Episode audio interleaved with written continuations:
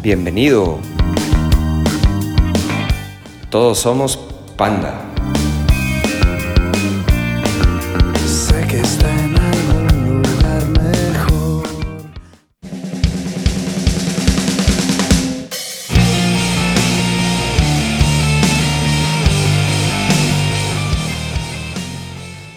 Pero bueno, ya pasando ahora al siguiente disco, Poetics. Luego de ahí siguió Poetics. No sé, no sé si siguió Poetics o tenemos un porque Sí, sigue el de Ah, Sinfonía. bueno, bueno, sí. exacto, porque esos son discos que no son de los de discos, estudio. no son no es un disco de estudio, pero independientemente no solo un disco de estudio, es, ya es un es un disco en vivo, porque yo creo que Panda tiene una de las como como banda nacional de a nivel nacional, yo creo que el, este probablemente Café Tacuba, probablemente, bueno, definitivamente Café Tacuba. Este, Café Tacuba, probablemente sí Zoe tiene una de estas discografías que tienen alrededor de, no sé cuántos discos de estudios tienen ustedes, no sé si son siete, Siete, o creo. son siete, pero luego hay dos en vivos, uno que es desde el Auditorio Nacional, que es este, que es pues obviamente en un, en un venue muy muy grande, otro disco en vivo que, que ahí sí no muchos pueden decir que tienen uno de esos, que es un para, MT para MTV, que es un formato este, que nace en MTV creo que en los 80s, este, Ah. y que muy pocas bandas o, o bandas este, como muy selectas por el canal, o sea, que no tienen que ver, o sea, no sé cuál es el, el cómo se llama la, de alguna manera el lineamiento que ellos que ellos este, seleccionan. Me imagino que es El popularidad. protocolo de de- selección ahí, ¿no? el protocolo de selección, pero a final de cuentas a Panda le tocó este, tener un MTV Unplugged. Entonces hablar de siete discos de estudios, un disco en vivo, un MTV Unplugged, este, más dos discos recopilatorios, convierte en una colección de discos como muy, muy grande, que te digo que Café Tacuba la tiene, o sea, pero estás hablando de, de, de, bandas como con muchos, muchos, muchos años y para poder poner, tener un disco, dos discos en vivo es porque realmente alguien compraría un disco en vivo de, de ti, en el caso de que, que Panda lo tuvo, ¿no? Entonces, para nosotros en, en Tobogán era igual de importante hacer, este, hacer un disco y sentíamos que podíamos tener la misma calidad de concepto en estos discos en vivo que, que en los discos de, de estudio.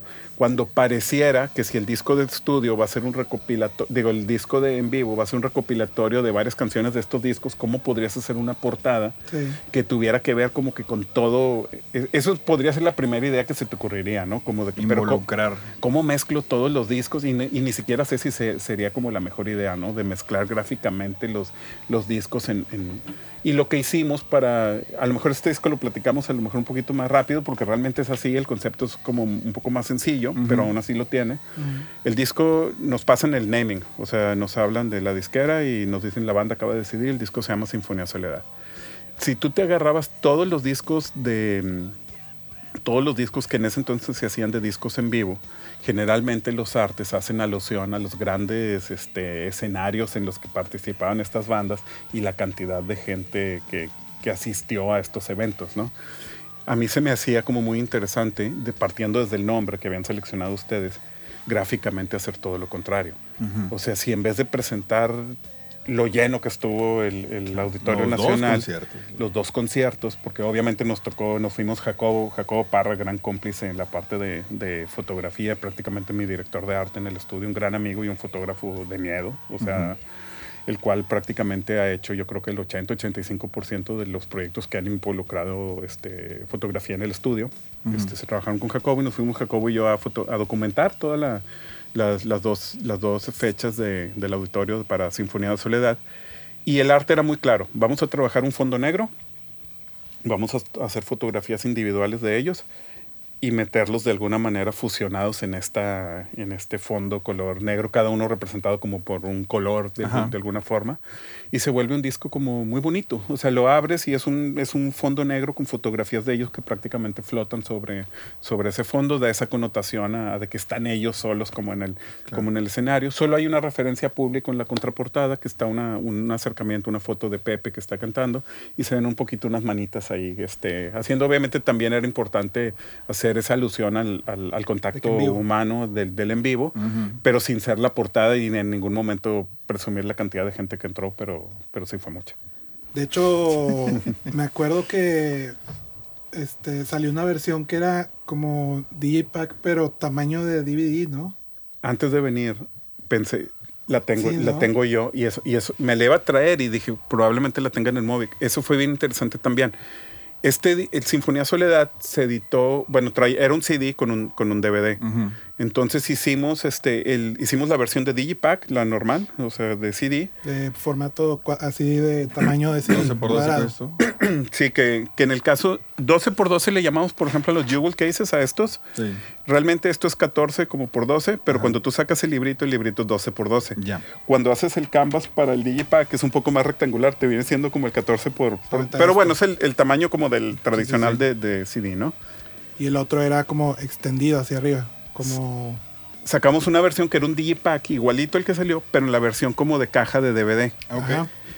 ¿Qué diferencias había? No era, no, o sea, adentro venían los mismos dos discos, pero era nada más cómo querías tú. Era, era como que la gente compraba un, un DVD o compraba un CD. El CD te incluía el DVD y el, de- y El la- y el DVD te incluía incluía, el CD. te incluía en CD. Ah, Era una locura, era, era nada, era cada quien escogía. Era No, marketing pero igual. y- así, ¿no? Pero está bien el marketing porque lo encontrabas en la sección de, de discos y en la DVD. y en la sección de DVDs.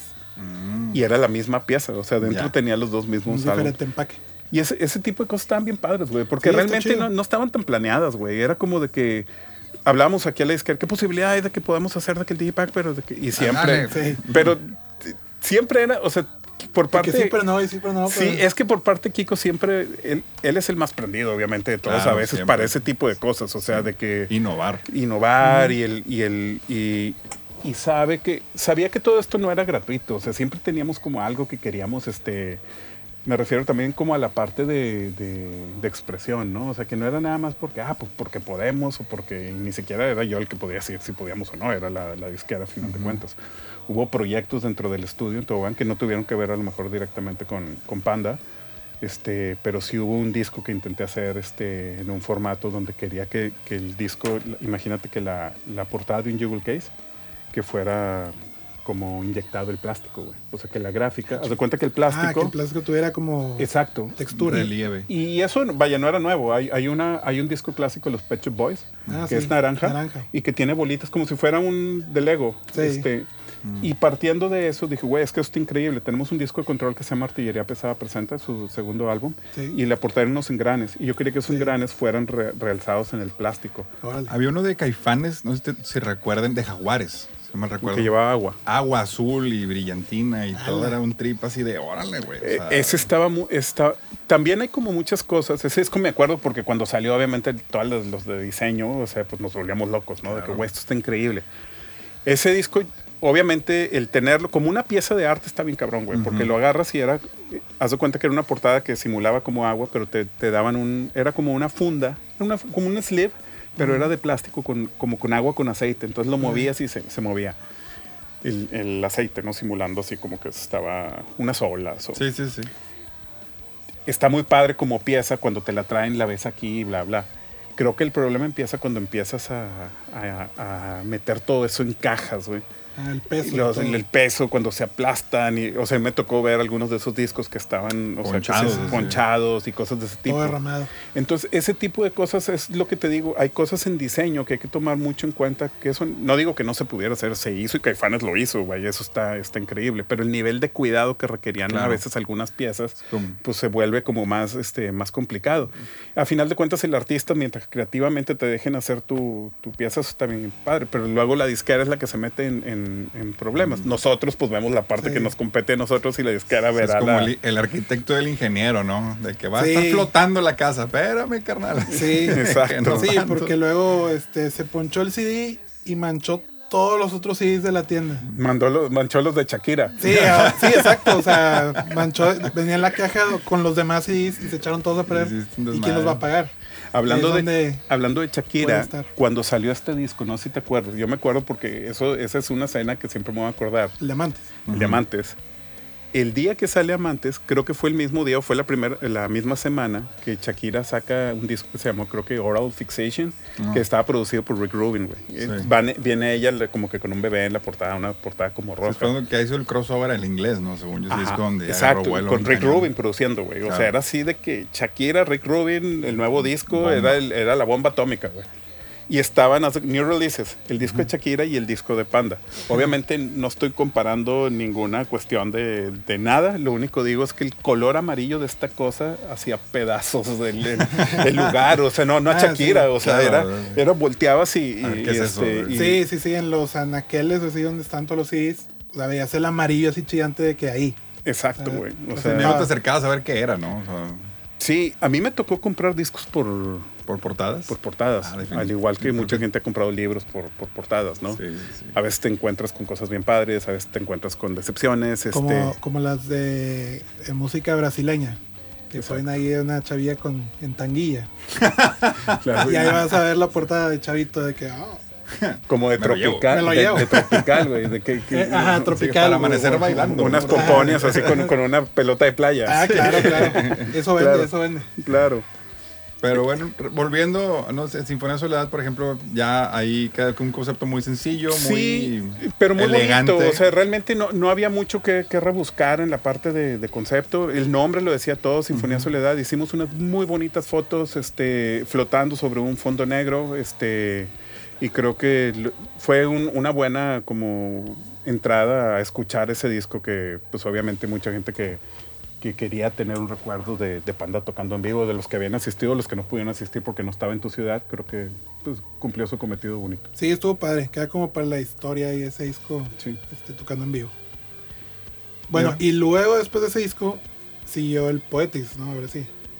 Y el Poetics, este... Es otro tema sí, totalmente este ya otra es vez otra onda opuesto porque es, a lo este, anterior. acuarela y cosas. Aquí, ¿qué onda? Aquí, ¿qué, qué- cómo nació la idea o cómo estuvo la onda ahí de, en cuanto al, diseño del, del arte? Poetics viene a reafirmar lo que te digo yo con, con que creo que Panda, o sea, probablemente puede haber más bandas, pero creo que Panda tiene una de esas discografías con respecto a la duración del, del, este, de los años que, que duró activa la banda, este, con respecto a la cantidad de discos que sacó, este, más completa. ¿Por qué? Porque tienen discos de estudio, tienen lo que hacemos ahorita, el disco en vivo, el unplug para, para MTV, los discos recopilatorios.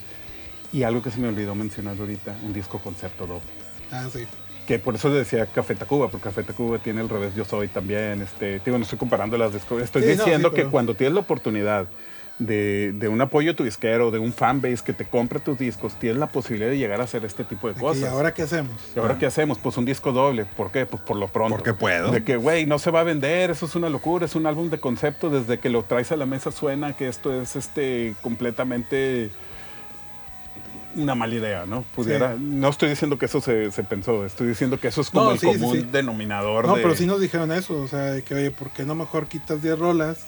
Pues que sea nada más un disco. Pero pues nosotros más de chiflados dijimos, no, no, no, hay que ser dos. Exacto, entonces para, para este disco igual, este, te digo, siguiendo el, el esquema de prácticamente casi desde Para ti con desprecio, recibo una llamada de, que esas llamadas de Pepe casi eran de que cuando Que sabía ahora que Pepe me marcaba era porque, porque había disco nuevo, ¿no? Este, y me platicaba un poco de que ahora un disco doble y empieza a sonar, pues imagínate, empieza a sonar todavía más interesante todo. Ahora es un disco doble, es muy, muy clavado, tiene que ver con los pecados capitales y todo empieza a hacer como mucho clic y empieza a hacer, es como mucha info muy interesante para poder, este, ¿sabes? Como, como decodificarlo en, en- en una gráfica. Claro. Entonces todos los temas eran como muy como profundos. No quiero llamarlos religiosos este, directamente porque tampoco había como quería hacer una referencia directa y hacer una como una profanación porque tampoco era algo tan simplemente se hablaba. Había como un personaje que era recurrente dentro de las letras que era Abigail que creo que se menciona dos veces Sí. donde tampoco quería saber yo tanto la historia, o sea, mis pláticas con Pepe eran como muy de idea general, o sea, este, él nunca, nunca opinaba directamente sobre el estilo gráfico que fuéramos a trabajar, sino lo que él, sobre la temática de sus canciones. Abigail lo menciona como algo recurrente que aconseja a veces como para bien, a veces para mal, más bien para mal. Entonces tú empiezas a deducir que Abigail no es como un ente bueno y, y ya si tú le quieres decir pues es la maldad o es este, pues eso ya cada quien empezaba. Pero no quería tampoco yo saber cosas como tan específicas. Yo creo que lo, lo importante de eso era poder representar este... Entonces en el caso de Poetics, lo que sí era bien claro es que en las canciones había este había canciones que, que sí se referían directamente a cada uno de los pecados este, capitales.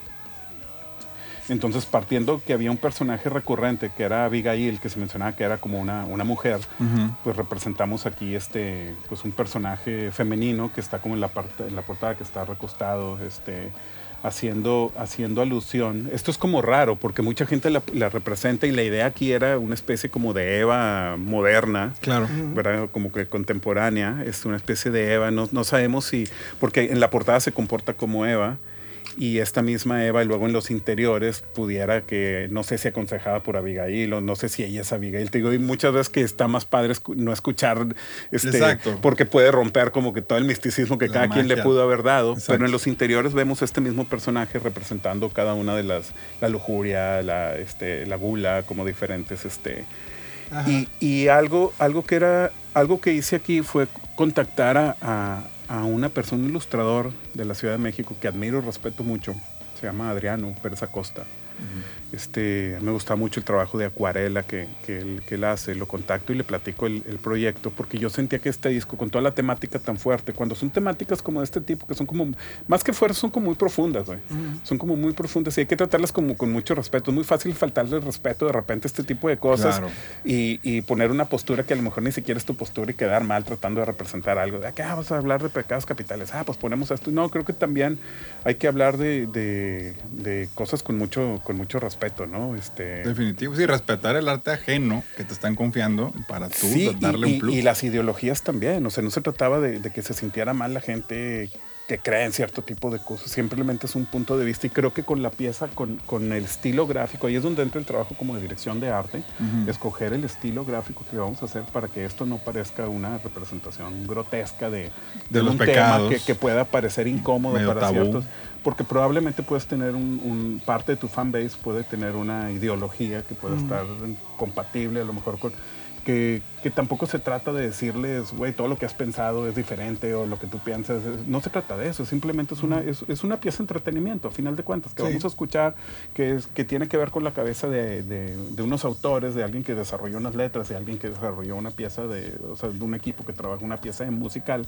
Este, pero en la pieza gráfica sí tenía yo bien claro que este disco tenía que ser como muy bonito, muy, muy bonito porque el tema era como muy profundo. Entonces, de lo que se iba a tratar es que los interiores íbamos a poner los pecados, este, los pecados capitales. Es el primer disco después de una colección de discos de Panda que no pudimos tener la posibilidad de, de producirlo en Digipack, que ya hablamos de todas las ventas. Este era el disco perfecto para haber sido un Digipack. ¿Por qué? Porque al momento de hacer una acuarela, nos pusimos a investigar materiales y había un material que encontramos, un, un papel, de hecho era importado, que simula estos papeles rugosos que se utilizan para la acuarela.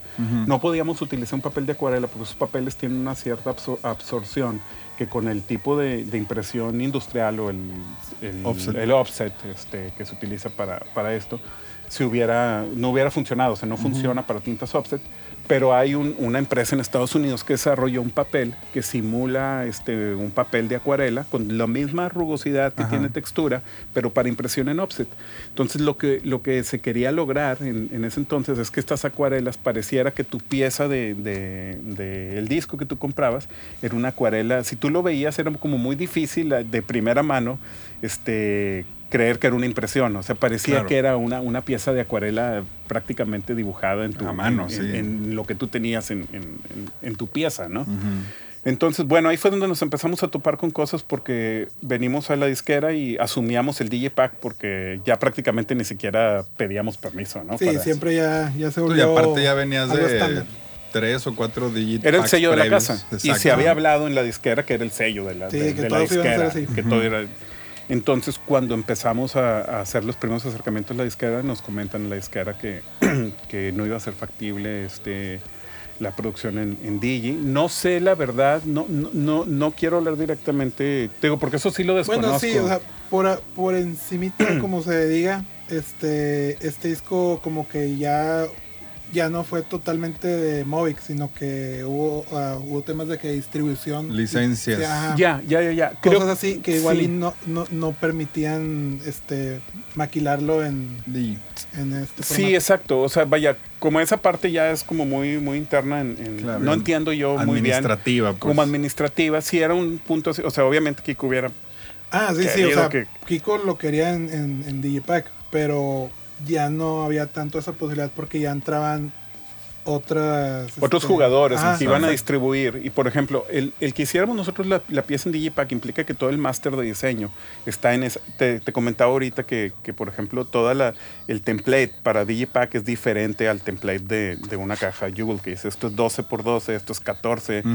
el, la- la- el armado del disco en, en la pieza de diseño es diferente. Entonces, si nosotros mandábamos esto, por ejemplo, a Argentina, y Argentina debe de estar este disco, en Argentina no te hace, por decir algo, este, o en cualquier otro país, eh, Ujú. probablemente ellos tengan lineamiento en no hacer digipacks. Claro. Entonces eso obligaba al- al- a, a la disquera a entregar una versión en Digipack y una versión en Jewel Case para que el, el país tuviera el- el- el- el- la pieza, El formato. el formato que, que le funcionaría. Entonces aquí fue, nos dijo la disquera, realmente este, se vuelve un tema. No salimos en... Y, y sí fue como... Ah. Estuvo muy cabrón, güey, porque ese es, es- este disco sí es de esos discos que se, se pensaron... Me imagino que es como un director de cine que desde que haces un guion piensas en una actriz y luego te dices, Ah. actriz no puede, güey. O sea, Sí, te, te rompe ahí un pie. te rompe un poco, ¿no? Entonces, ¿qué fue lo que hicimos? Pues no darle muchas vueltas, transportarlo a- al formato de, de Jewel Case. Este disco creo que se cuenta, tiene como dos, dos cosas que cuenta. Este, tenemos aquí, por ejemplo, esto que les comentaba, que es este mismo personaje que tenemos en la, en la portada, representando un poco la soberbia, la pereza, la lujuria, la gula, como la, la avaricia. Este, si te das cuenta, son seis, este, son seis pecados. Sin embargo, los pecados son siete. Ajá. Entonces, bueno, aquí hace- hacemos referencia a todos los pecados, pero nos falta, nos falta uno. Entonces, soberbia, tenemos pereza, tenemos lujuria, tenemos este, Este- envidia, Codicia. ¿no? codicia, ajá, y nos está faltando, nos falta uno. Este, la portada, la portada hace referencia, cuando tú ves la portada en primera instancia, hace referencia al pecado original. Sí, que están las manzanitas, el árbol. Exacto. Y es, es una, es- esta Eva no está pecando en pareja. En pecado original, obviamente, pecado Claro. en Eva. Es, es una, estamos haciendo referencia, o la toma está enfocada en Eva, está haciendo referencia al pecado original. El pecado original, sabemos, es esta parte donde se come la, la manzana, pero Eva no se está comiendo una manzana. Muchas. Estamos viendo que comió muchas manzanas. Eso le implica, aparte de ser el pecado original, le implica convertirse en el pecado que faltaba en la parte de acá. Ya. Es el pecado original, pero aparte aplicando gula, ¿no?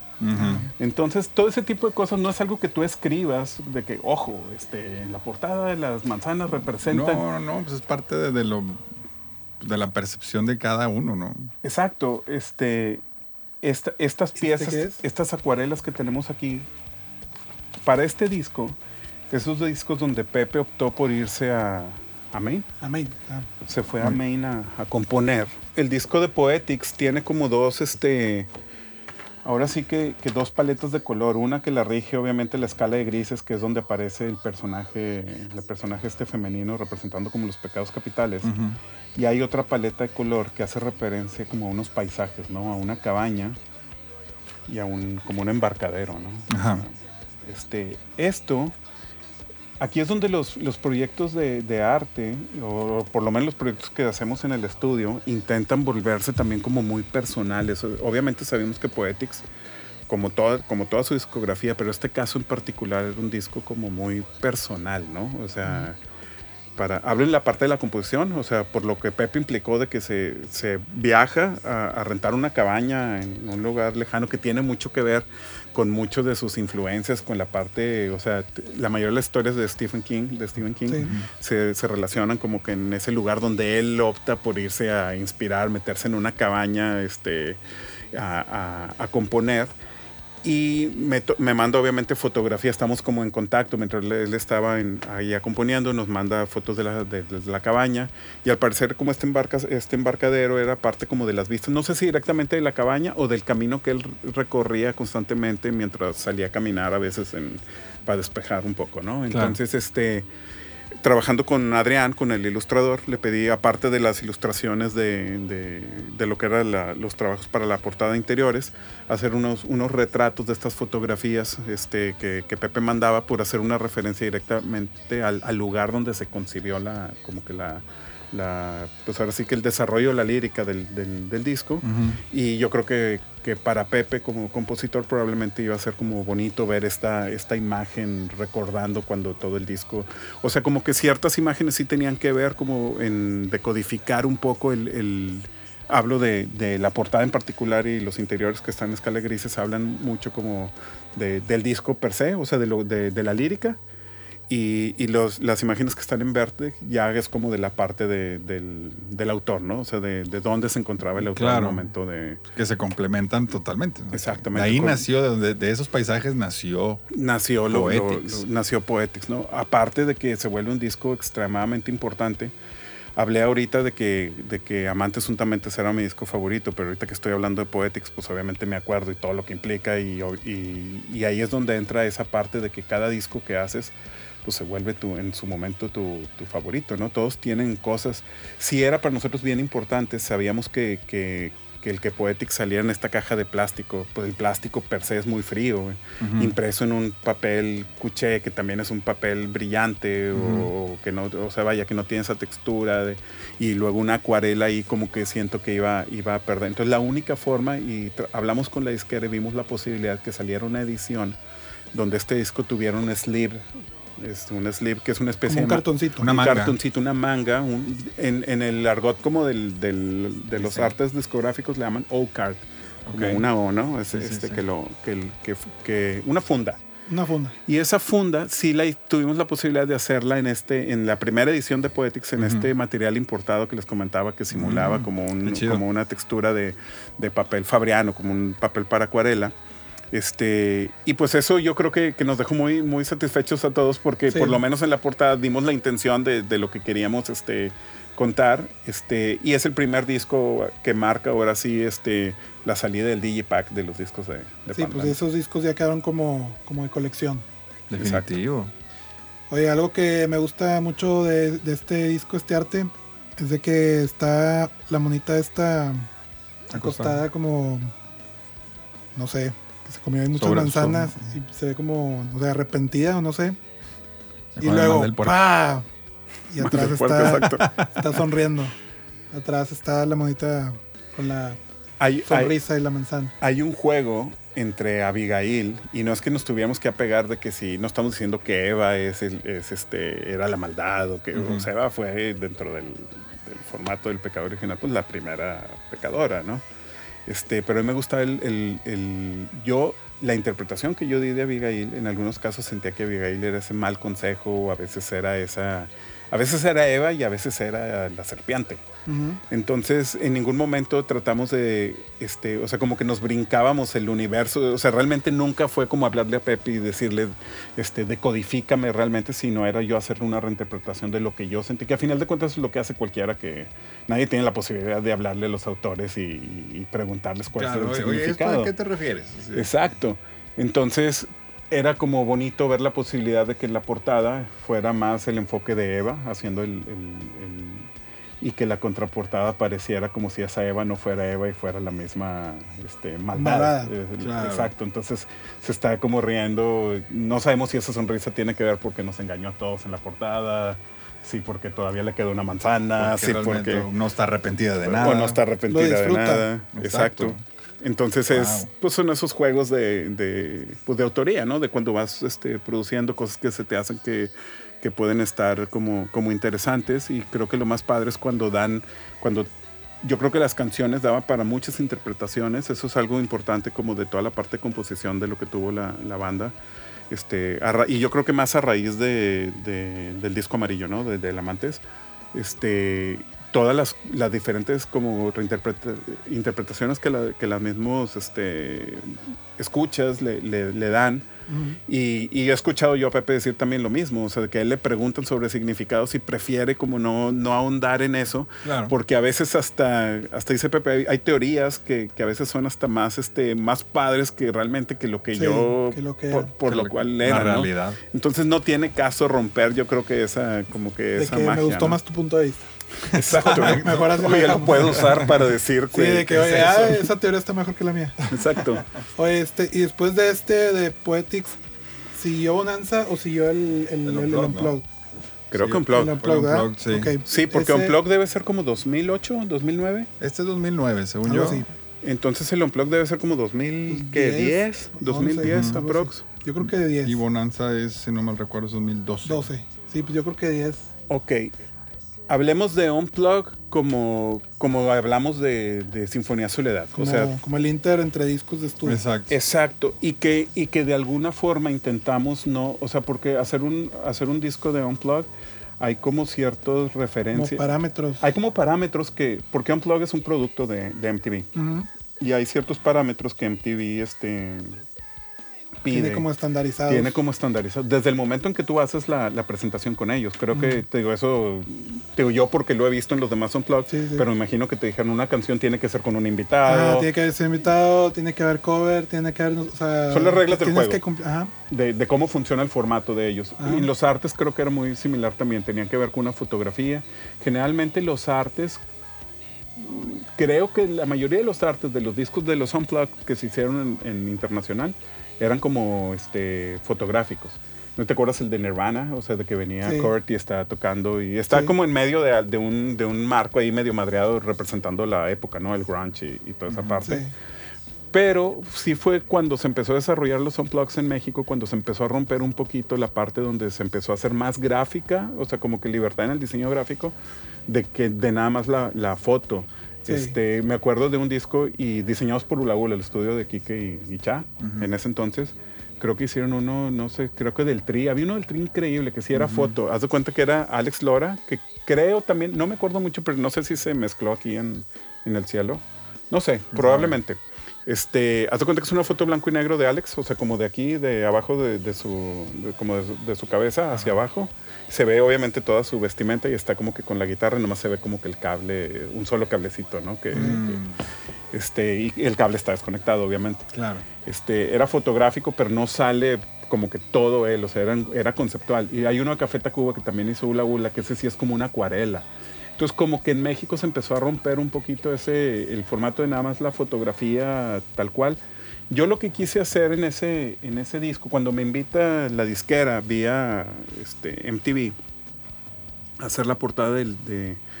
eh, había como, hay como, creo que Panda se vio muy clásico en el formato de los, de los Unplugs, porque Ujú. originalmente era la banda como muy, muy este, cercana. Luego se acostumbró de que hay bandas con unos escenarios impresionantes, ¿no? Armados. Creo que el de Panda era como muy, este, no quiero decir modesto, pero no, era... sí, pero- no teníamos mucha. pero era lo que cosa. era, era como los primeros como el mismo Nirvana, o sea, que eran velas, era, ¿sabes? O sea, era como muy íntimo. Y, y, ta- y me gustaba la idea de regresar como que a esos este, esquemas del, del unplug clásico, donde las, las portadas son fotografías, donde generalmente son fotografías de la banda. Pero aquí se me hace también como bien interesante que no fuera una fotografía de la banda y que fue una, una fotografía de un elemento representativo del unplug, pero que de alguna manera también representara como, no sé, a lo mejor esto no va a parecer este pero siento que estas velas que estaban derritiendo parecían como que estaban llorando, ¿no? Estaban como, Ah. como, como muy dark, dark, entre dark y tristes, que, que, Sí. que luego son como esos, como esos adjetivos que se le llegó a poner a, a esa segunda etapa de, de la banda, que siento que esas velas, es- esa ese close-up de una vela escorriendo, que si mal no recuerdo, creo que esas fotos son de Chino, ¿no? De Chino Lemus. Yo creo que sí. Sí, creo, creo que Chino hizo un, este, tenía ahí un acuerdo con, con, con MTV para, para el proyecto con ustedes. Y, y bueno, MTV nos hizo llegar y con Chino compartió un par de, de correos donde nos, nos mandó sus fotos. Pero la idea era sacar como de contexto las fotografías. Obviamente Chino no fotografió nada más una vela, sino fotografió un entorno. Claro. Y la idea en el estudio fue como sacar de contexto algunas, algunas cosas. Obviamente en interiores sí te viene un póster de una fotografía increíble que hizo de todo el escenario. Porque también era algo que, pues, que tenía que estar. Sí. Ese disco no abre a manera como de, de folleto, sino que se abre como un póster, Como ¿no? un póster. Como un póster, pero la portada sí es este, sí es el, el- la- una vela prácticamente derritiéndose con los logos de, de MTV, de Panda, que en ese es bien, es bien padre, no sé si hay gente que se ha dado, bueno, obviamente se dieron cuenta, que cuando hacemos los discos de, cuando hicimos los discos de en vivo, o sea, el, el Sinfonía Soledad y hicimos el, este de, el logo que utilizamos para, o sea, siempre los, los discos de estudio es cuando cambia el logo de Panda. Si hay un inter entre, entre un disco de estudio, el disco, el disco de en vivo, el Sinfonía Soledad, lleva el logotipo de Amantes. O de, o de Ajá. Sinfonía Eh. Soledad traía el de Amantes. No recuerdo bien. Sí, Según yo sí. Era, era así tipografía, porque me acuerdo que salió el sencillo de muñeca y trae esa onda. Sí, sí, sí. Entonces sí es ahí. O sea, haz de cuenta que el logotipo que utilizamos en el, en el disco de, de en vivo era el logotipo que veníamos arrastrando del disco anterior en estudio. Y lo mismo pasa en el Unplug, que Ah. veníamos a- el disco que teníamos anterior era Poetics. Poetics, Entonces, por eso el logo que se ve en el, en el Unplug de Panda Ya. es el logo de, es el logo de Poetics. Este, y bueno, ese realmente esa es la historia. Es- era, era continuar con un formato de tradición de, de gráfica para un proyecto de, de Unplug, quitando, usando la fotografía, quitando a la banda de la portada y este y haciendo referencia a una vela que se derrita. Y quedó chido. Y quedó bueno. Oye, este, y luego después del Unplugged, entonces siguió el disco de Bonanza. Y pues este, estas fueron como unas fotos de. A ver, mejor tú dilo. O sea, Este, creo- explica más, creo- qué onda aquí. Creo que Bonanza, ¿Qué pasó? creo que Bonanza es un disco bien interesante, muy muy interesante, porque nos topamos como, como con varias cosas. Yo creo que después de- del Amantes Untamentes, que es un disco, lo que decíamos de, de eso que se, que eso que ves, ¿no? O sea, que es como un, como un estilo como muy estridente, que te causa como, como que algo de, de conflicto, esta Incomodidad. incomodidad. En Bonanza, no es que quisiéramos replicarlo, pero como que nos sale bien ese tipo de, de- de cosas, ¿no? este, en Bonanza fue bien padre porque tuvimos una libertad prácticamente, en todos los discos, pero siento que en Bonanza en particular no hubo como un... Y era parte del juego también, como que en los demás discos Pepe nos platicaba un poco sobre la lírica y un poco sobre el concepto general. En Poetics era bien claro que, que eran los pecados capitales, estaba, y aunque no nos lo hubiera dicho, era fácil de, de- de codificarlo, ¿no? De, Claro. Al escuchar el álbum. Pero en el caso de Bonanza, como que no, la, la- la idea del juego aquí para la creación de, de la parte gráfica es que, que no hubiera tanta información con respecto al, al disco. Entonces había una libertad prácticamente de ponerle lo que... Haz lo que quieras. Entonces ahí está, ahí está. Eh, Suena como muy interesante, pero también es, es muy, este, es muy arriesgado. Ujú. extremadamente Es- es arriesgado. un arma a dos filos. Es total. un arma de, de dos filos. Entonces aquí, ¿qué fue lo que hice? Pues rendir una especie como de, de tributo a, a mi mismo equipo de trabajo, a, a la gente, este, la mayoría de la gente con la que trabajo, la- este, o con la que tengo oportunidad de, de que se vuelven como los, los este, cómplices recurrentes dentro del estudio. Mencionaba hace ratito a Jacobo Parra, Sí. que es fo- este, fotógrafo de, este, pues, fotógrafo desde hace muchos, muchos años tiene un trabajo comercial y, y un trabajo de gráfica, de fotografía para la industria de la música también muy, muy importante. Este, y tuve la oportunidad de que fuera como un cómplice muy apegado por más de 20 años a, a la fecha en, en el estudio. Este, de esas personas que les cuentas una idea este, y, y se la puedes contar a muchas personas y te dicen que es descabellada, que es descabellada, y luego se la cuentas a él y parece que se emociona de la misma manera y la vuelve más descabellada de lo que tú. Luego tú eres el que le dices de que, güey, eso está más, está más descabellado. no, más o sea, sí, pero exacto, exacto. No por algo era Jarcobo, ¿no? Sí. Entonces, sí, Jake es, fue- es, es una pieza fundamental en el estudio y yo ma- conozco su trabajo, obviamente, como fotógrafo. Empezamos a trabajar. El primer, creo, si mal no recuerdo, el primer proyecto que hice con él fue el disco de Cártel de Santa, el primer álbum, donde viene ¿Dónde están perros? Claro. El primer álbum lo fotografamos con, con Jacob. Creo que fue de lo primeritito, luego los discos con control y varias, y varias cosas. Pero entre el trabajo de Jacob, obviamente me gusta mucho el trabajo que tiene comisionado, lo que hemos hecho juntos, yo como director de arte de, de las piezas que él, que él fotografía. Pero también soy un gran, gran fan, yo creo que más, de lo que él hace como obra personal. Este, Jacobo antes de ser fotógrafo, este, él creo que su familia tenía un rancho en Durango, su abuelo. Y él estando muy chico, no, no sé exactamente cuántos años, pero era menor de edad, o sea, probablemente 12, 14 años, se va a, a Durango. Y su abuelo le regala una cámara. Este, y Jacobo, pues, haz de cuenta que empieza. Pero estas cámaras, no estoy hablando de cuestiones digitales, o sea, era algo que Sí, tenía no, un rollo y él tomaba fotos, ni siquiera sabía lo que estaba pasando. Ahorita tomas una foto y ya sabes de qué la borras. O sea, el güey tomaba foto y sabía que, el, que después tenía que ir a un lugar a llevar eso, a ver qué, había pasado. Pero él, este, a lo que voy es de que unos vecinos del rancho del abuelo era una comunidad menonita. Y Jacobo empezó a tener como una, o sea, le, le causó como mucho este Curiosidad. curiosidad, güey. Y empezó a tomar, ahorita podríamos decir dentro del argot de que empezó a documentar. Pues no documentó, güey. O sea, el güey, eh, pues vaya, sí. Pero de lo que voy es de que no era esa labor como que No los dos años estuviera pensando que está documentando. Estaba, Claro. Estaba probando la cámara. Estaba probando la cámara y yo creo que estaba tomándole fotos a cosas que le parecían que, que tenían un contexto diferente a, a- a, pues a su... Sí, enfrente de tu casa hay una banda muy distinta a la que está en tu Exacto. casa, ¿no? Y estamos reparados por una cerca. Exacto, güey. Entonces yo creo, este, y, y parece que hubo ahí como, como un, un empate en particular con uno o dos personajes de, de la comunidad, se se hizo como una, como una amistad ahí bonita y este y todo eso lo, lo fotografió él, te digo, siendo este, hace muchos, muchos años. Probablemente cuando salió Bonanza, estas fotos tendrían a lo mejor 25 años o 20 años de haberse, de Ah, ok. de haberse tomado. Eso, eso era lo más padre de todo. O sea, esas son fotos de cuando Jacobo estaba chico, De 12 Exacto, años. güey. del rollo ese que le dio, o sea, vaya, de la cámara de su abuelo. Exacto. Wow. Jacobo, un año antes de, bueno, como dos años antes de Bonanza, me pidió que diseñara un póster, un cartel, porque estas fotografías las había visto un amigo Jacobo. Si mal no recuerdo, creo que se llama Mauricio Palos, otro fotógrafo que fungió como curador. Haz cuenta que Jacobo sacó una, una caja con rollos de diferentes cosas que él tenía. Mauricio ve que, tenía una serie de rollos que tenían que ver con, este, con la comunidad menonita y, y le propone este amigo Jacobo exponer en Europa, no me acuerdo en qué parte, en una galería en Europa, una, estas fotografías y hace lo que en arte se le llama una curaduría, ¿no? Una selección que hace el curador, o sea, te cuenta que el curador selecciona en base a su, como al, al- a la intención que le quiera dar a, a la, a la, ¿cómo se llama? A la exposición, él selecciona qué piezas son, entonces es importante el nombre como del curador, como del artista, ¿no?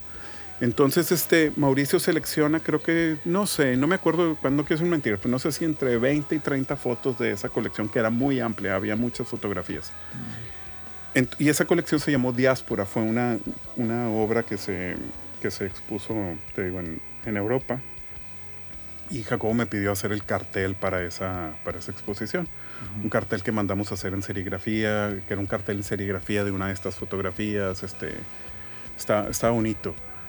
Y, y cuando, cuando me invitan a hacer esta, esta, este proyecto, este, y que tenía una, como una libertad, a mí me gustó mucho esta selección, esa curaduría que hizo, que hizo Mauricio. Tú ya sabiendo que esas fotos habían participado en, este, en esta galería, o, o fue al mismo tiempo, fue después. Fue como un año antes. Ok. Y te digo, pues obviamente sabía, las fotos yo las conocía desde, desde antes que, que se hiciera esta curaduría, desde que, que se Ok. fuera a exponer. Ya. O sea, porque como me las había mostrado y sabía que existían este, ahí. Ujú. Un año o dos años antes, te digo, que se hizo esta exposición, era algo muy, muy indie. O sea, este amigo consiguió un lugar, una galería en Europa, no, te digo, no me acuerdo exactamente en dónde. Este, y, y la, la pusieron, las, no sé, estuvo un par de meses las fotografías Claro. en una galería. Y después, cuando tenemos libertad, le digo a Jacobo, estaría increíble. ¿Qué posibilidad? Le digo que que pudiera yo hacer una curaduría sobre la curaduría que te hicieron. O sea, dame esas 40 Claro. fotos y déjame rebajarlas a, La a- selección de la selección. a 12. Jacobo me dio un sí rotundo, nada más si hubo como varias, este, como varios este, puntos ahí. O sea, él, él, este, más allá de vender la obra o algo, solamente la prestó. O sea, él dijo, yo no quiero aquí nada que involucre, o sea, esto no es una cuestión de... Cuando, cuando él trabaja toda la parte comercial, o sea, para obviamente compañías que tienen que ver cosas comerciales, o cuando hemos hecho otros proyectos que son bajo comisión, pues obviamente es una cuestión de, pues, de trabajo, ¿no? Ujú. Pero en este caso en particular estamos hablando de unas, unas fotografías que no se habían hecho comisionadas directamente como para una cuestión comercial, sino era una era parte de su pieza este, como artista, como obra personal, Claro. en la cual lo único que dejó claro es que esas piezas las iba como a, a prestar para ser parte de... Este, les dio la licencia de uso para de- el disco y para, se acabó. Para el disco, este, y todos estuvimos de acuerdo. O sea, bueno, me acuerdo que las empecé a pichar, les empecé a platicar, güey, es unas fotos de una comunidad menonitas tomadas hace veintitantos años. Este, lo más interesante es que yo, con mucho respeto, obviamente, a la obra de, de- a la fotografía, aparte de hacer la, curaduría, el chiste que tiene las fotos de, de Bonanza es que todas las fotografías se editaron. Se editaron no de una manera, este, originalmente, no de una manera digital, sino en una manera en, en la parte de composición. Por ejemplo, ¿a qué me refiero con eso? Esta fotografía no eran tres chicas las que estaban en la, en la composición en la inicial, portada. eran cinco. Eran cinco. Eran cinco. Ok. Al momento de, al momento de, de cropear en este formato, tenemos a dos chicas que tienen como, están, tienen como una sonrisa en su rostro y al centro tenemos una que tiene como un sombrero y aparte está vestida de negro. Las demás chicas están vestidas en otros colores. Entonces, cuando cortas de esta manera, le da como un místico. La fotografía se vuelve como rara. O sea, hay como dos personas vestidas igual enmarcando una que está vestida de negro. Ajá. Te empieza a dar como que connotaciones de algo que probablemente jamás fue lo que, lo que pudieras, este, como lo que te, o sea, como que se vuelve como, como medio, Como de que- ¿Por qué? como que, ¿por qué, no? O sea, como, como si hubiera una historia más allá de ¿Quién la es que... ella que las otras no? Exacto, haz de cuenta. Lo mismo, por ejemplo, esta fotografía, regresamos a lo que te comentaba de cómo abres el, el- el- el álbum y se Ujú. empiezan a armar. Esta pieza es una, una fotografía de un evento social, este, donde están todas las mujeres de un lado, los hombres del otro. De hecho, si ves el corte, pues te avientan las mujeres en un flap y a los hombres en el otro flap. Claro. Luego ya cuando lo unes, pues obviamente entiendes que es un evento en el que están participando en conjunto, Claro. pero no, no, no se mezclan, ¿no? Ujú. Este, por ejemplo, aquí se ve como una, una persona que al parecer es como un asistente. O sea, si te acercas a la fotografía, esta persona está limpiando como dentaduras, güey. Era como un asistente de una persona que se dedicaba Dentista a o un algo. dentista, güey. Entonces, a lo que me refiero es que no editamos las fotografías de que pusiéramos más nubes o que le cambiáramos el vestido. O sea, se cortaron de cierta manera para que Ajá. pudieran contar este, probablemente lo que estaba de fondo. El, el- el área que sentíamos nosotros que había que enmarcar o que contaba era, eran las áreas que empezamos como a, Acropear. como a cropear. O sea, no hay, no hay una edición digital, sino más bien un cropeo nada más para como que, como que cambiar el contexto de las fotografías Claro, originales. Claro, claro. Entonces, este, esto se volvió como muy, muy este, interesante. Y ahora, y sí hay una parte de edición digital donde este donde hicimos un, un, este los ro- era, era como importante no representar ahí este los, los rostros hubo ahí parte del estilo era una especie como de blureo en, en- porque no estamos hablando de, de gente en específico sino nada más de pues, de una comunidad como cualquiera que puede existir en cualquier Sí, parte claro. de- del mundo y eso era lo, eso era lo, lo importante. Realmente no hay un trasfondo atrás de por qué este, tanta cosa y, y pues es muy bonito. Digo, para mí es muy bonito porque habla de, o sea, tuve la oportunidad de exponer el trabajo de un gran, gran amigo y más allá de, antes de ser mi amigo, pues un artista que admiro y para mí tener la oportunidad de haber llevado el- el- la- esta obra que, que está bien padre, este, a ponerla en, en un disco que iba a tener una exposición como, el- como la que tuvo, pues Pues sí. estaba bien padre, ¿no? Entonces este disco no, o sea, no, no, no tiene que ver el arte con el, con la música, o sea, es más como, como algo más independiente.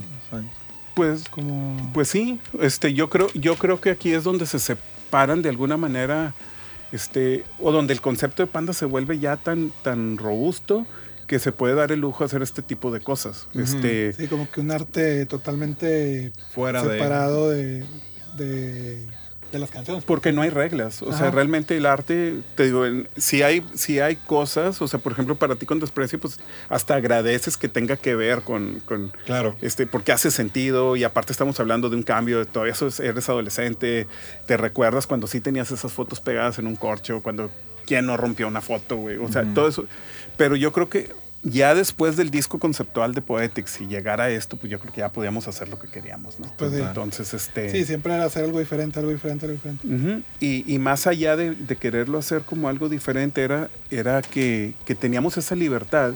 Y como yo creo que como, como creadores o como gente que tiene la posibilidad de decidir qué hacer en, en algo, y el que no haya como un. que eso es algo bien interesante siempre de la parte de, de- que viene desde la productora, porque te digo una cosa, mi relación siempre cuando es directamente con el artista, pues es increíble, pero a nosotros nos puede volar la cabeza y cuántas veces nos pasó. Y tú como, como también como director de, de videos puedes tener ideas, y, pero siempre hay puntos que a lo mejor este, la experiencia o los años en esto te van dando, como decíamos ahorita, si le poníamos otra, otra charola, se hacía más grande y no íbamos a poder estar. Todo ese Claro. tipo de cosas también, me imagino que ha- ha- te has topado con ocasiones en que omites una cosa de un video, no por una cuestión de autocensura, sino por algo que a lo mejor puede implicar, no, no sé, o sea, por decir, puede haber una connotación a algo que a lo mejor ni siquiera tiene caso porque ni es por ahí, pero puede parecer que puede hacer algo que y no es una cuestión de autocensura, ni siquiera es el, el- es la es la ¿cómo se dice? como la intención que quiero representar, pero puede haber la posibilidad que parezca, entonces ¿para qué me meto en ese camino si realmente puede Sí. puede hacer que no disfrutes la pieza como realmente quiero porque pueda parecer una cosa que te llevó a otra cuando ni siquiera es importante.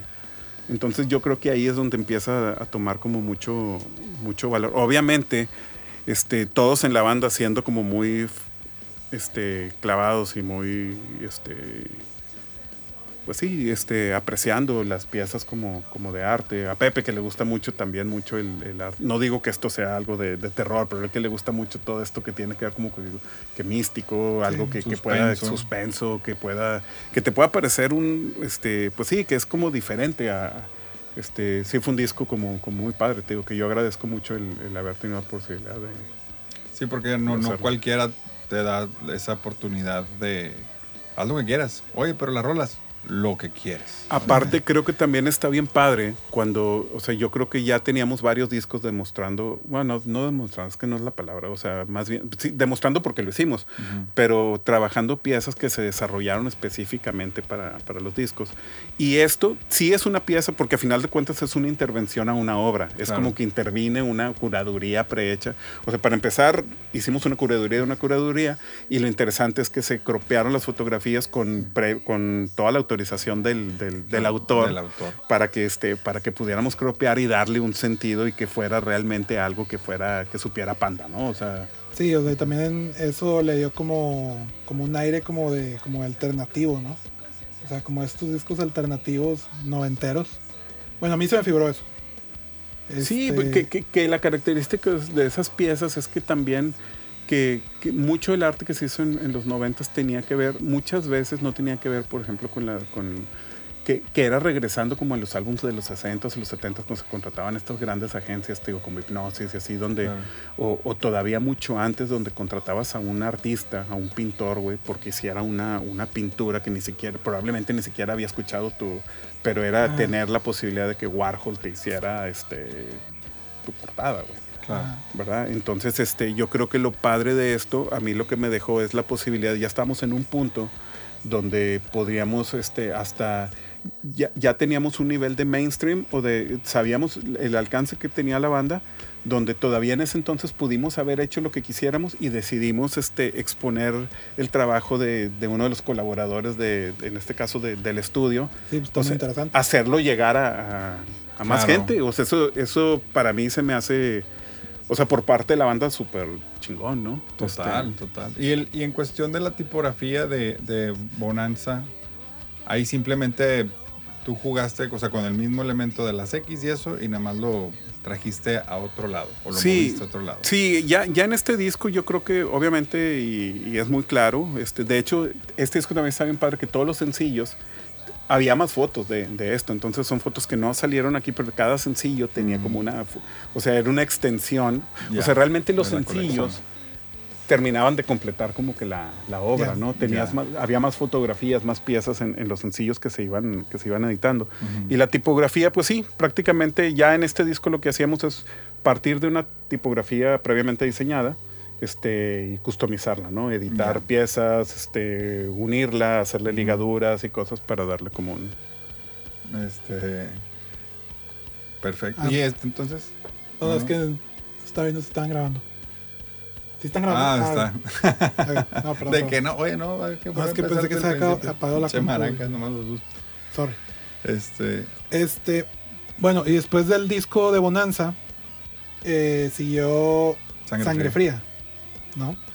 Sí, creo que, creo que antes de, de hecho antes de entrar a Bonanza, después de Poetics, fueron los discos recopilatorios, ¿no? Ah, los, sí. los que terminaron llamándose 2000, creo que era 2005 al 2008 para la etapa de, de todo lo que fue desde Para ti con desprecio hasta Poetics.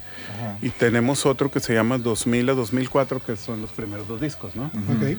Eh, ahí en esos discos sí lo que intentamos hacer en la parte gráfica fue este tratar de mezclar todos los elementos gráficos de esos álbums y, y- y mezclarlos, cambiar este, los colores a los colores originales que, que tenían. Por ejemplo, estos son gráficos de diamantes ya no en el amarillo, sino jugando con, otro- raro. jugando con otras paletas de color.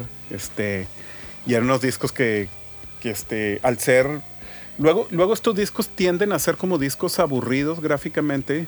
Este, los discos que sacan de catálogo las disqueras. Porque pues a veces son nada más de que ponle ahí cualquier cosa. Exacto.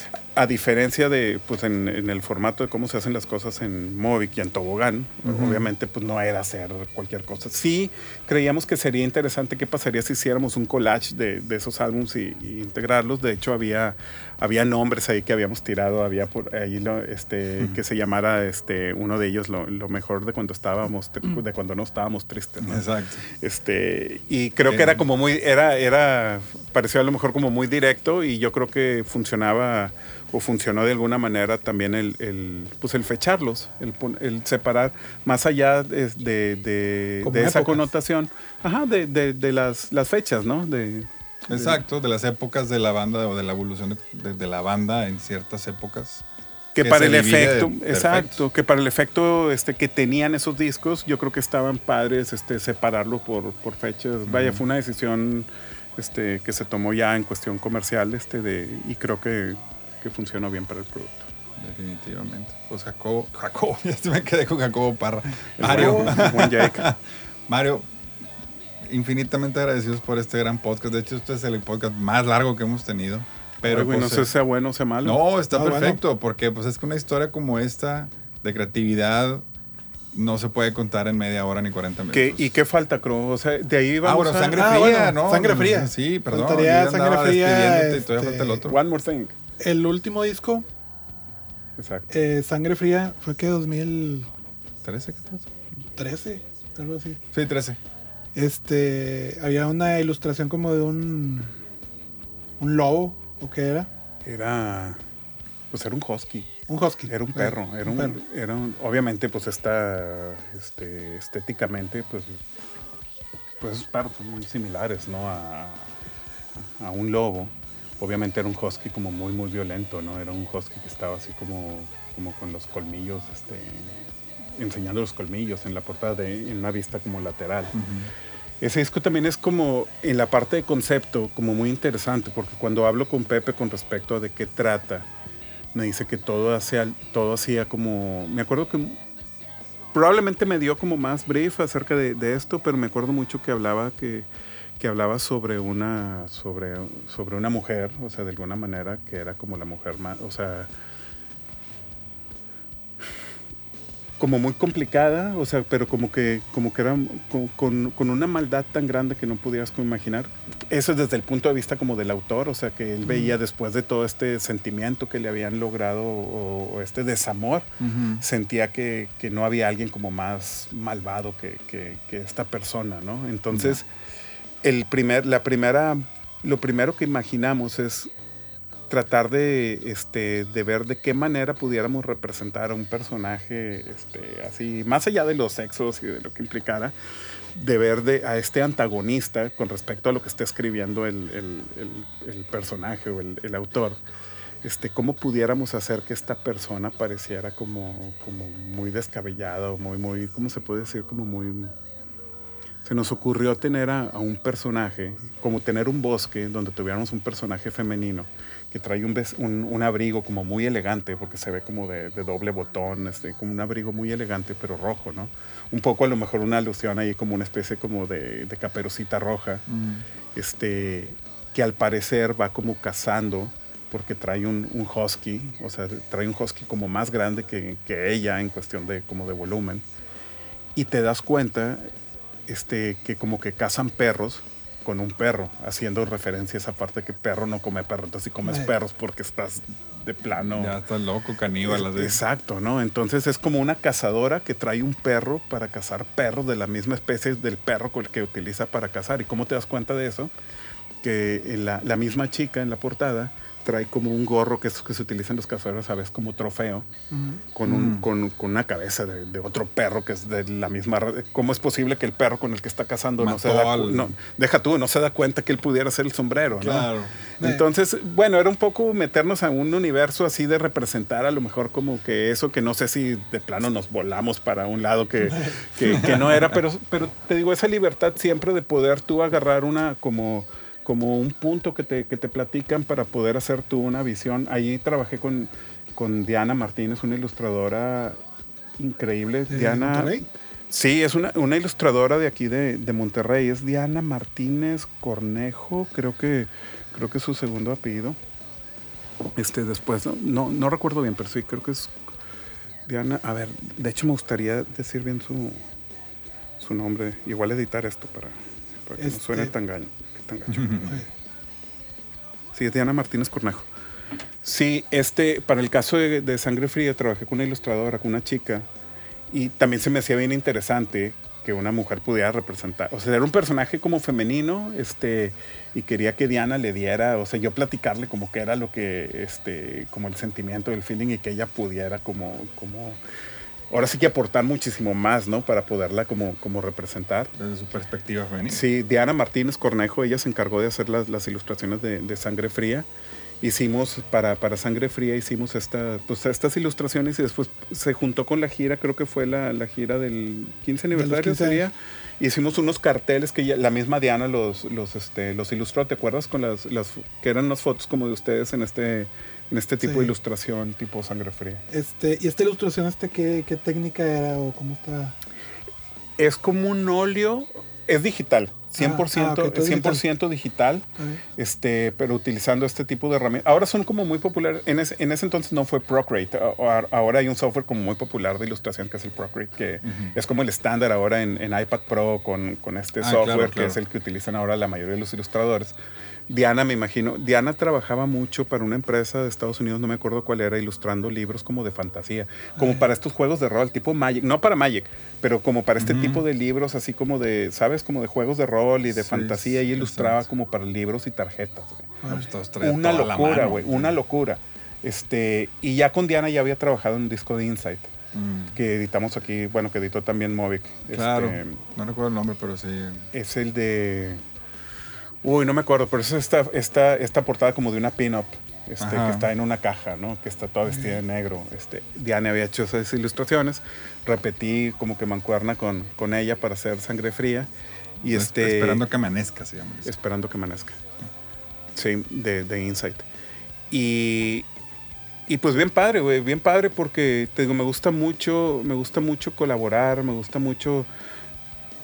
Hay, hay ocasiones donde tienes, o sea, por ejemplo, mi carrera empieza como diseñador gráfico y donde tú entra- tratas de resolver. Yo hacía mucha ilustración, al, al principio de mi carrera hacía mucha ilustración, pero mi tipo de ilustración jamás va a ser ni siquiera cercano a lo, a lo, a lo que fue la ilustración de Amantes o lo que fue Sangre Fría. A lo que voy es que tú a lo mejor como director puedes ser tu fotógrafo también, pero a lo mejor tienes una idea de, de la fotografía para tu video que sabes que tú no, no dominas ese tipo de fotografía y eso no implica que tengas menos o mayor participación. Yo creo que lo padre de un proyecto que se hace en equipo como, como la música que hicieron en, Panda es poder tomar ese rol de, que si le quieres llamar de dirección de arte, y poder encontrar tu equipo. Sabes, ok, vamos a trabajar con un fotógrafo que es especialista en hacer altos contrastes, eh, o sea, su trabajo de retrato está increíble. Eso es lo que yo quiero para mi proyecto, te lo traes a él. De que, Sí, sí, sí. Este, pues tú eres el. como el. el director. O sea, bueno, eres el director. Este. Y vamos a decir que. que. eh, o sea, los que hacen ilustraciones o lo que sea son como tus herramientas, por así decir. Para transmitir lo que tú quieres. sí, y lo más interesante en esas herramientas, porque una herramienta es, por ejemplo, una compu.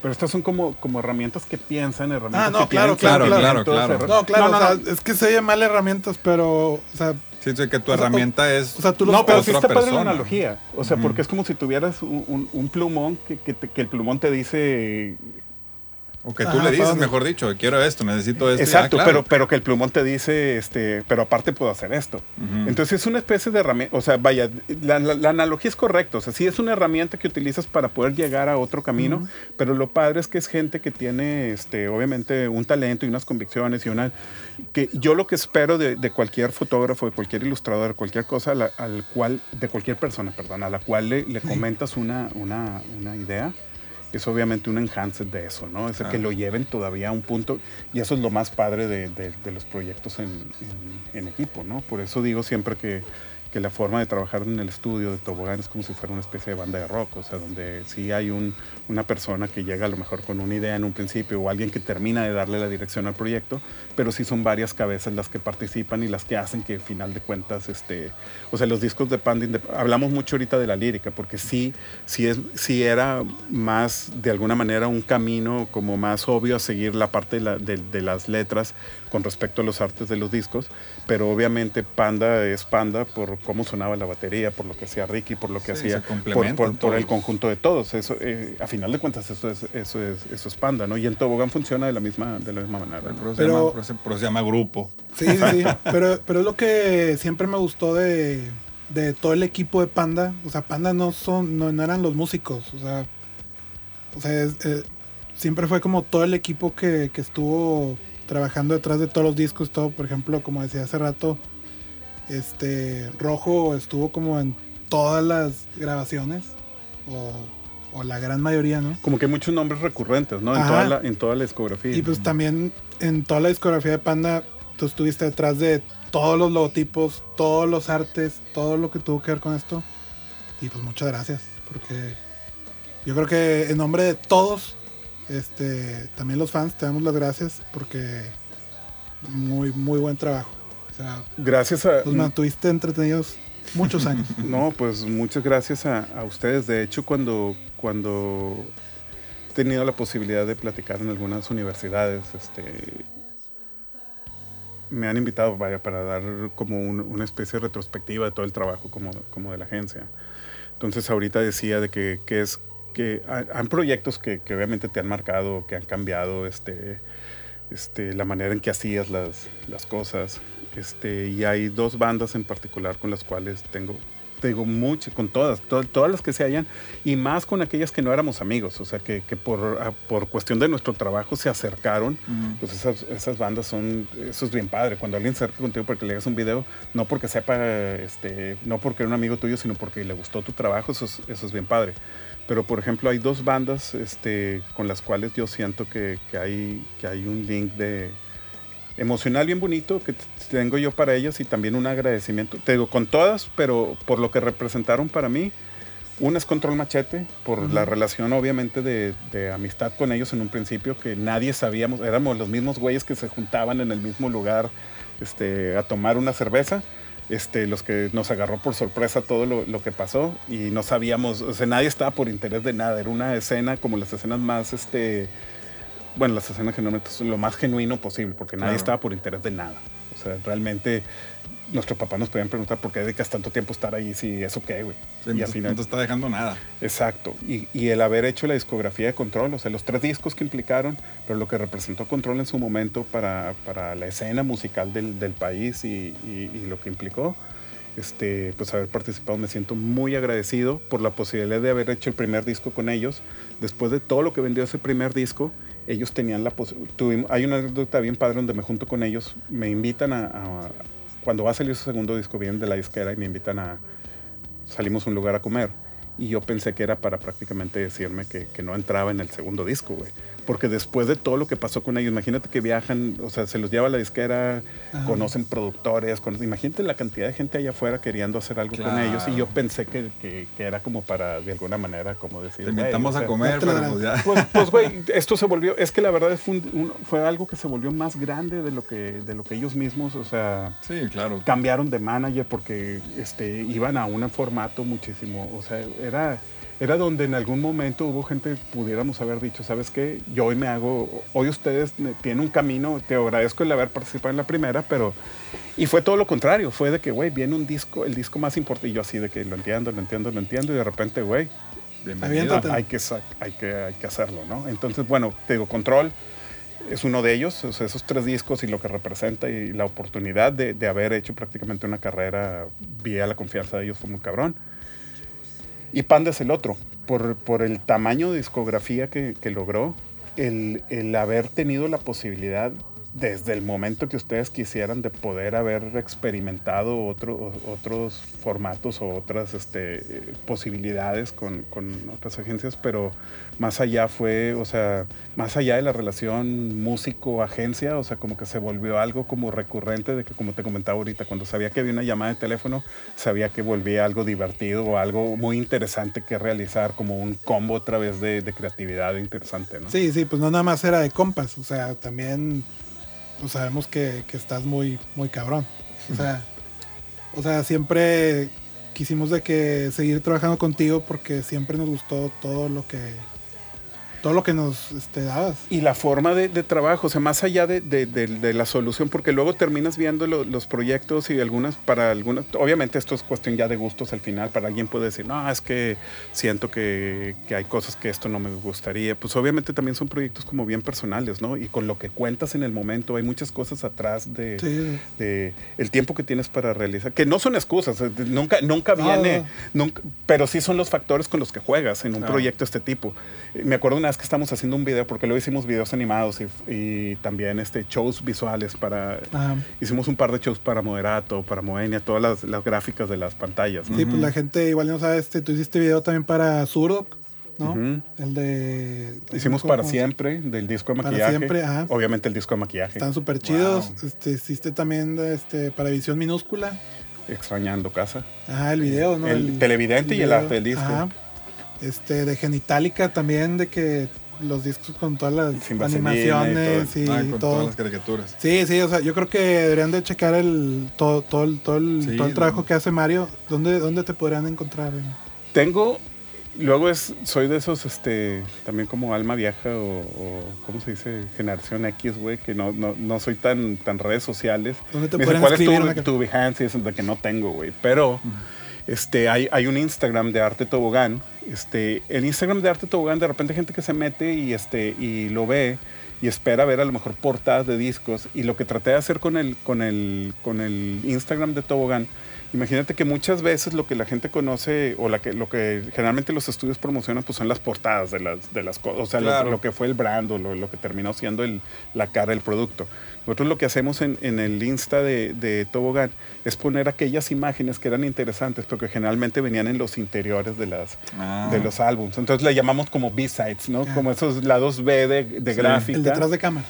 Sí, muchas veces son las fotografías, este, fotos sin, sin el contexto de diseño, la pura foto original del, del proyecto.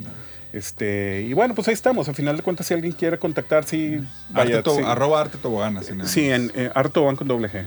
Pero debe, debe haber algún lugar donde salga como todo el historial de Yo todo creo el mundo. ahí ese lugar se llama Google. Eso es lo que sí, Bueno, si le que pones de que Google, arte tobogán, Arte de Tobogán. que discografía y ya sabes que hay como listas, todo. Hay listas de esas donde te dice Ah, de, ah, pues sí, de los créditos de, Wikipedia o cosas así. de All Music y esas donde vienen como que los créditos de que Ajá. tú buscas rojo y te aparece Ah. de que todos los discos que ha producido rojo. Claro. Entonces pones de que Mario Vegar Tobogán y te aparece como muchos este no sé si debiera. Luego, est- estos documentos como el que están haciendo ustedes ahorita, Ujú. como no me he dado yo mucho el tiempo de, de hacer una recopilación digital y tenerla este, como al día de, de todo el trabajo, estos proyectos me gustan mucho. Digo, principalmente agradezco la, invitación por- porque acabo de decir ahorita, tanto Control como ustedes, Control por lo que representó como gran oportunidad al principio y ustedes por tener una discografía tan amplia y el siempre, desde el disco uno hasta el último, me merece todo mi respeto, todo mi agradecimiento y hicimos algo como muy padre. Este, es, eso se me hace pues como increíble de, de sacar aquí y el poder tener la oportunidad de platicar aquí, creo que eso también se me hace más padre este, con respecto a, este, a yo, yo no me dado la tarea de hacer esa recopilación, pero el poder participar en este tipo de documentos y que estos documentos se van a quedar y que van como muy dirigidos. O sea, hoy hablamos de, obviamente, de, de Panda, la discografía de Tobogán, como mencionabas tú ahorita, mencionaste algunos, yo mencioné algunas otras cosas, pero hoy veníamos a hablar de, de esto.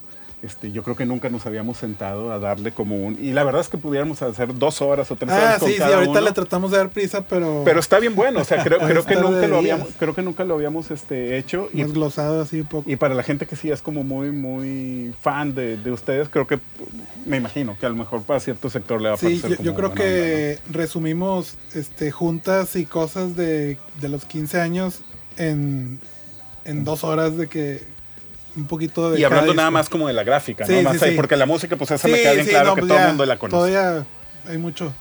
Oye, este, o- una otra cosa este, que tengo curiosidad. Eh, cuando haces los artes de los discos, tipo así como estos de Panda, este. Se acaba el proyecto y pues agarras el basurero y tiras todo. O guardas todo. O guardas algunas cosas. O sea, que tienes así como elementos de. De. Del proceso. Ah, Hay, hay, hay discos, muy pocos, pero sí hay discos que nacieron digitales. O sea, de que toda la gráfica prácticamente es, Ujú. es digital. Sí hay unos como Para ti con desprecio, hay algunos que hicimos, por ejemplo, con, con Control. ¿No te acuerdas del disco de uno dos banderas de Control que eran dos robots, este, como en la portada? ah, sí. Esos robots están hechos, este, están construidos, sea, son dos, dos robots y eran construidos porque la idea es que fueran la fotografía de la portada, pero que a su vez se pudieran, los lo, contratamos a una persona, a un, a un amigo, un artista plástico, Daniel Lara, que hizo los robots y la idea era que fueran manipulables, que se pudieran mover porque hicimos un stop motion para, Ajá. para video, ¿no? Entonces, esas piezas, de repente, uno sí se nos destrozó o sea, en, en la movida, sí, pero Ah, el sí. otro, el otro lo tengo guardado, güey, de que en una, en una caja. Sí hay cosas que, que conservo, tengo, tengo acuarelas del proceso de, de, de Poetics, este, tengo rayones de, de diamantes, este... Sí tengo algo, sí guardo algunas, guardo algunas, algunas cosas del proceso, este, pudiera parecer un poco como acumulador, gente podría pensar pues, como que para qué, pero siento que para mí es como regresar a un álbum de fotos, güey. O sea, a veces cuando abro esa caja y veo el papel calca todo cortado con, con una de esas ilustraciones hechas en tinta, me recuerda a una etapa del estudio también, con la gente que, la época en la que estábamos, con, con cómo pensabas las, la- lo que lo que tú pensabas que iba a pasar en el 2000, lo que iba a ser el 2020 y lo que terminó siendo y sabes, o sea, es, es como, como un como un libro de Sí, no, pues yo también guardo todo. De hecho, este te pregunto porque me acuerdo que cuando nos dabas como el arte, o sea, hacíamos dummies antes de que ándale, exacto, o sea, cómo, cómo iba a estar impreso. Y haz de cuenta que yo lo imprimía en la casa, en la impresora, lo recortaba y lo doblaba y lo tengo ahí guardado, ahí los tengo. O es sea, que tengo los dummies así en chiquito de los discos estos. sí, porque te imprimía como que el template del- de toda la gráfica, Ah, pero, pero en en, una en carta, en un Exacto. papel Ter- fotográfico Terminaba un disquito así chiquito. y lo hacía chiquillo. Ajá. Nosotros hacíamos, obviamente, para en, en algunos, al principio hacíamos los dummies, este, que era prácticamente imprimir a tamaño real. Original. y en papel fotográfico y todo, entonces lo cortábamos, era un trabajo así también minucioso y bueno ahí como que con el exacto y, y, y era bien padre llevarle a la junta de con el con la banda, este como enseñarle su su disco cuando el disco di- terminado, sí, antes de que o sea antes de que lo mandaran a imprimir no entonces era era como bien emocionante para las bandas ver ver haz de cuenta el, ama- el amante juntamente es impreso en una impresora de de este Sí, de casa, de, casa pero obviamente que tiene una resolución porque acuerdas que se veían igual. O sea obviamente si lo empiezas a mover y am, pues se madreaba la- el material verdad pero tú lo veías y te podías tomar una foto con él de hecho varias bandas hicieron eso Ah. o sea de que la foto donde donde promovían como decir de que ya, Ya viene. es más me acuerdo no me acuerdo si fue con control o genitalica o alguien de que en las juntas de digo en las este cómo se dice cuando vas a, a la Como presentación. Ah, no, no ¿La tanto prensa como, que ibas a entrevistas, vaya, una entrevista a MTV o algo, Ah, y se llevaban el dummy, Ah, o sea, porque no estaba impreso el disco, pero ibas a anunciar que iba a salir en dos semanas. Ah. Entonces traías el dummy, pero pues nadie se da cuenta que, Sí, era, que era un disco impreso, ¿no? En- Pero pues está chido. Se me hace que de todo lo que tienes guardado, este estaría bueno en alguna ocasión hacer como una exposición. Sí, deberíamos. De, hecho, acá de tenemos. la colección de Mario Villagrá y de, de todos tus proyectos o no sé. De procesos, ¿no? De, o de- sea, pero las galería. acuarelas, sí, o sea, las acuarelas originales, las no sé qué, todo lo original que involucra en todos tus proyectos de diseño. Hubo, hubo una idea con Fonny del café Mm. desde hace muchos años. Le hemos- tenemos 20 años hablando de eso.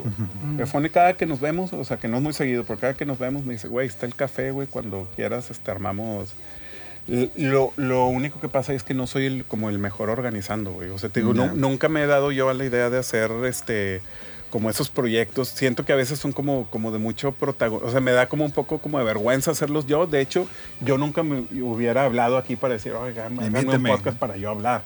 De hecho, a mí estas cosas me dan, este, no que me den pena, pero te digo, sí, sí las hago también mucho porque no me he dado yo la tarea de hacer como un- una recopilación como y se me hace padre que, que haya quien lo esté haciendo y que por lo menos esté algún día me gustaría que no sé a lo mejor esto ya va a sonar como como otra cosa pero sí me gustaría que por ejemplo mi hija o si llego a tener nietos claro. y cosas pueden en algún momento regresar a ver este cosas y no por no por esa cuestión nada más de o a lo mejor sí no sé de, del ser no es por ser recordado es, es No, es por dejar algo, huella. es nomás- Sí, es nada más pero- de que decir las historias y compartir. Exacto, es por compartir historias. No, cosas. no hablo por, porque digan, ah, es que el abuelo hacía las portadas. No, No, güey. no, no. nada. ¿Qué hacía el abuelo? Pues el, el abuelo hacía eso, güey. Más allá de, de que si de era mainstream. Exacto, güey.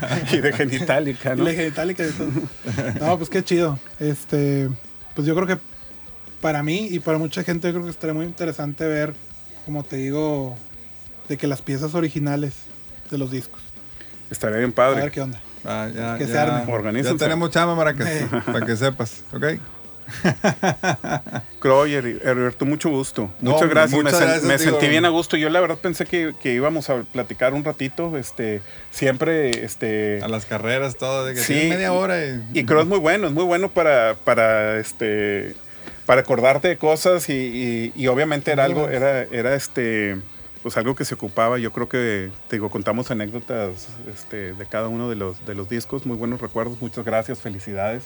Hombre, tienen, gracias. tienen un fanbase increíble, güey. Increíble, güey. Increíble que, que este que yo creo que por eso, por eso estamos, estoy yo aquí. O sea, porque al final te digo, No, yo, Sí, como- yo yo también, yo, yo no tengo nada que ver en esto y aquí soy. como la parte de documentación, como te decía ahorita, pero también creo que, que todo lo que estamos hablando ahorita, más allá de, eso, de ser un par de, de- en el caso tuyo, tuyo y mío, un par de, de amigos, de gente que se conoce mucho tiempo, que ha compartido cosas este, como muy, cosas que, que son de creatividad, que a final de cuentas nos- nos de- también vivimos de ello, o sea, fue, fue nuestro trabajo profesional, pero que la verdad a cualquier persona que le platicaras, tanto tú como yo, a, qué- a, a qué te dedicas de, o sea, de trabajo, pues te pueden decir, pues unos trabajos, estás haciendo lo que te pagan por hacer Ah, algo pues sí. que te gusta, ¿no? Claro. Entonces, este, pues muy, muy agradecido, güey. Me da mucho gusto verte, verte bien. Este año ha sido bien complicado, güey. Ha estado bien, bien feo. Este, también eso, eso es importante. Los que lo estén viendo esto en el futuro, estamos grabando esto en el 2020 en medio de una, de una Pandemia pandemia. mundial. Este, la verdad, este, te vi ahorita, tenemos mucho tiempo no vernos, me hubiera gustado darte un abrazo. No nos podemos dar abrazos. Hoy, 2020, nos, nos podemos abrazar. Así, así. No, exacto, no sé si cuando vean ustedes esto todavía sea lo normal o, o todavía no se puedan dar abrazos. Antes nos podíamos dar Cada abrazos. quien una cápsula. Exacto. Este, pero valía la pena, valía la pena venir a hacerlo. Heriberto, gracias. No, hombre, Este, gracias, que, gracias a ti. Qué cool y qué buena vibra, güey. O sea, me hizo me Total, sentir muy bien. Y pues gracias a todos los que se dan el tiempo de escuchar esto, que me imagino que ya cuánto llevamos, güey, como ¿Quién dos horas. Como dos. ¿Quién sabe? media, quién sabe. No, pero muchas ¿Quién gracias a sabe ti. quién lo va a escuchar todo? Muchas gracias a ti por, por, por haber este, compartido con nosotros todo esto. Y pues por también todas las generaciones que tocaste con, con, con tu arte. Qué increíble, ¿no, güey? Y las que tanta siguen. gente se identificó, digo, principalmente esto, esto al final de cuentas es la música, pero qué padre este, que la parte gráfica fue, fue bien recibida también, porque también hay ocasiones en que, güey, pues me gusta la música y lo demás, pero aquí creo que es un conjunto de todo, güey, o sea, Sí, todo lo que esta banda tocó y presentó, la gente lo adoptó, lo, lo- lo entendió y yo creo que eso tiene que ver con el corazón y con lo, y realmente con, no quiero sonar como muy, o sea, de que ah, ya va la parte romántica, pero sí creo que hicimos todo lo que platicamos ahorita de el por qué pones una tipografía, el por qué ponían ustedes una Sí, nota, sí, el por qué, o sea, todo tenía un contexto, entonces cuando haces las cosas de- con ese nivel de detalle y con ese nivel de, de, de creer en lo que estás haciendo, creo que pues, se refleja y se entiende, güey. Entonces, Definitivamente. Y me hace alta que- un alcance mucho más allá de lo que sea. sí, Se me hace que hicimos buen equipo. creo, creo que lo seguimos haciendo. Ah, lo seguimos haciendo. Yo me refiero a, a todo esto de Exacto. Panda. Esta historia continuará. Esta historia continuará. Exacto. Hicimos luego Tutupá, un disco tuyo, que luego Ah, es sí, otro un Tutupá. podcast, Pero estuvo padre también. Sí, Mario se encargó también de, del arte de Tutupá. Exacto. Y Del nombre también. Sí, Bere Muñiz ilustró ahí, este, muy padre. Eso lo platicaremos en otra ocasión. En otra ocasión, en podcast de Crow.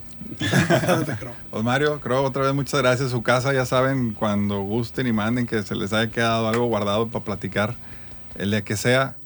Y Mario, infinitamente agradecido por echarte la vuelta y darte toda una mañana de un día de trabajo. Gracias a ustedes, pues gracias a la, a la gente aquí en Movi, que obviamente Kiko, que siempre fue ahí como el primero que, que hizo la, el, antes de que nos conocieran, fue el primero que hizo la, la primera llamada y el que hizo el, de alguna manera, este, pues sí, productor ejecutivo de todas estas, de todos estos proyectos y todas las cosas que, que, que platicamos el, el día de hoy. Este, pues gracias a todos, todos en Movi. Pues, man, muchas gracias a todos los que se aventaron todo este gran podcast que seguramente va a salir en un dos o tres episodios para que la banda ahí. Como Harry Potter. Exacto. sí, de que Mario Videgaray y, y Amantes Juntamente. así. Exacto. Este- Y el otro el próximo verano. Exacto. Pero va, muchas gracias a toda la banda que nos escuchó.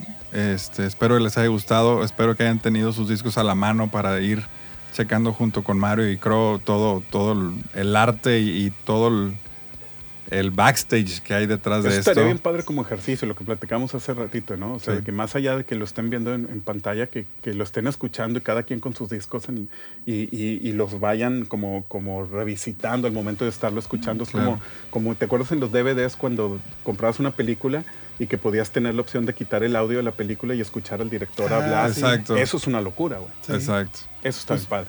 Sí, no, de hecho le, esto le- fue parecido, le vamos a, le vamos a, le voy a agregar así este audio ahorita al principio de que toda la banda que nos está escuchando agarre sus discos, Eh. sáquelos de la caja porque vamos así a hacer la tarea de analizar uno por uno. Es muy por encimita, pero creo que se van a divertir. Pero muy bueno. Está padre. Exacto. Pues muchas gracias Mario, Gracias. muchas gracias Krusty, muchas gracias a todos por escucharnos, gracias Spotify y nos vemos en la que sigue. Saludos.